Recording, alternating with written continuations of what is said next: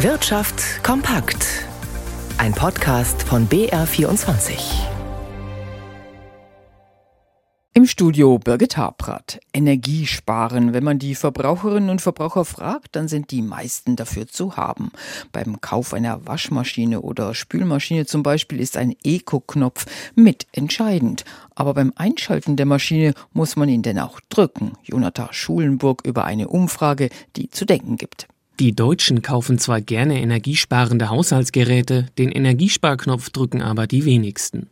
Nur jeder Zehnte wählt den Eco-Modus am häufigsten bei Waschmaschine oder Spülmaschine. Das ergab eine Umfrage des Marktforschungsinstitut Apinio im Auftrag von Miele. Die Sparsamkeit ist also nach dem Kauf dahin. Fast 40 Prozent der Befragten dauert das Eco-Programm zu lange. 22 Prozent geben an, mit dem Ergebnis nicht zufrieden zu sein. Beim Thema Energiesparen klaffen also Wunsch und Wirklichkeit weit auseinander. Die Mehrheit gab bei der Umfrage an, Energiesparen zu wollen und auf Nachhaltigkeit zu achten.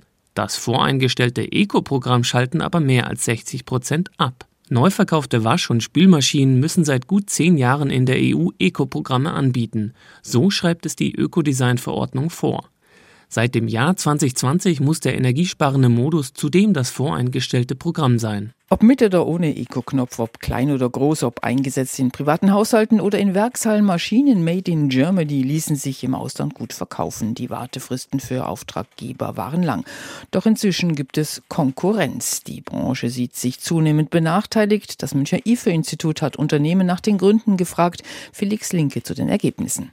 Fehlende Fachkräfte und der Mangel wichtiger Vorprodukte schränken laut IFO-Institut bei deutschen Maschinenbauern die Herstellung ein. Konkurrenten in China hätten dagegen weniger Probleme mit der Lieferkette, da die meisten Produkte wie die Rohstoffe von dort kommen.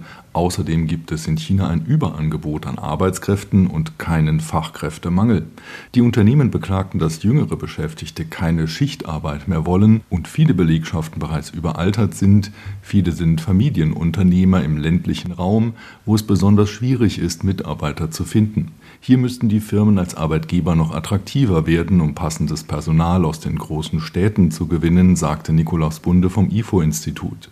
Um die Rahmenbedingungen zu verbessern, seien Politik und Gesellschaft gefordert. Bayerns Wirtschaftsminister Hubert Aiwanger schlug einen Strompreis von 4 Cent netto vor, um die Industrie wenigstens bei den Kosten zu entlasten. Außerdem hält Aiwanger Steuersenkungen für Betriebe und Beschäftigte für sinnvoll, um den Fachkräftemangel gezielt zu entschärfen. Die jüngsten Konjunkturdaten für den deutschen Maschinenbau nannte er alarmierend. Weitere Meldungen des Tages im Überblick. Sorge um Nachwuchs. 47 Prozent der Betriebe, die ausbilden könnten, finden inzwischen nicht mehr genügend Lehrlinge.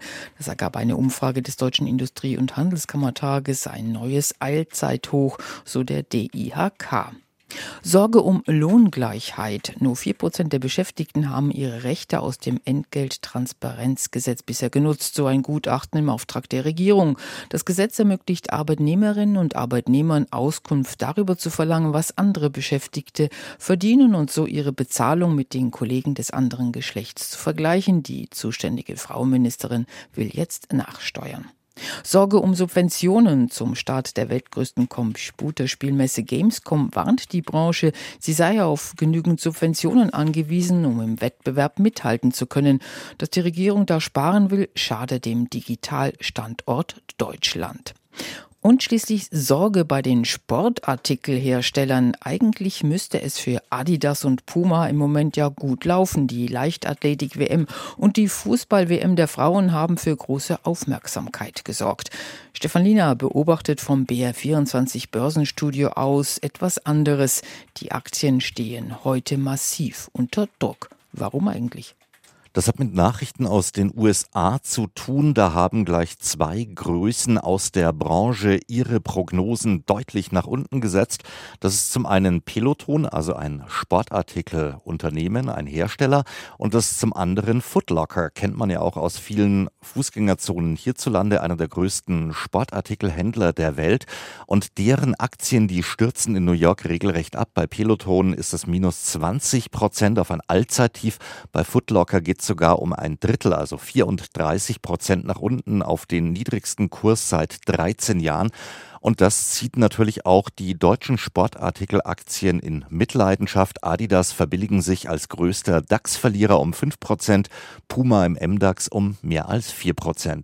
Insgesamt liegt der DAX ganz leicht im Plus bei 15.710 Punkten. In New York gewinnt der Dow Jones 0,2% und der Euro notiert bei einem Dollar 0,845.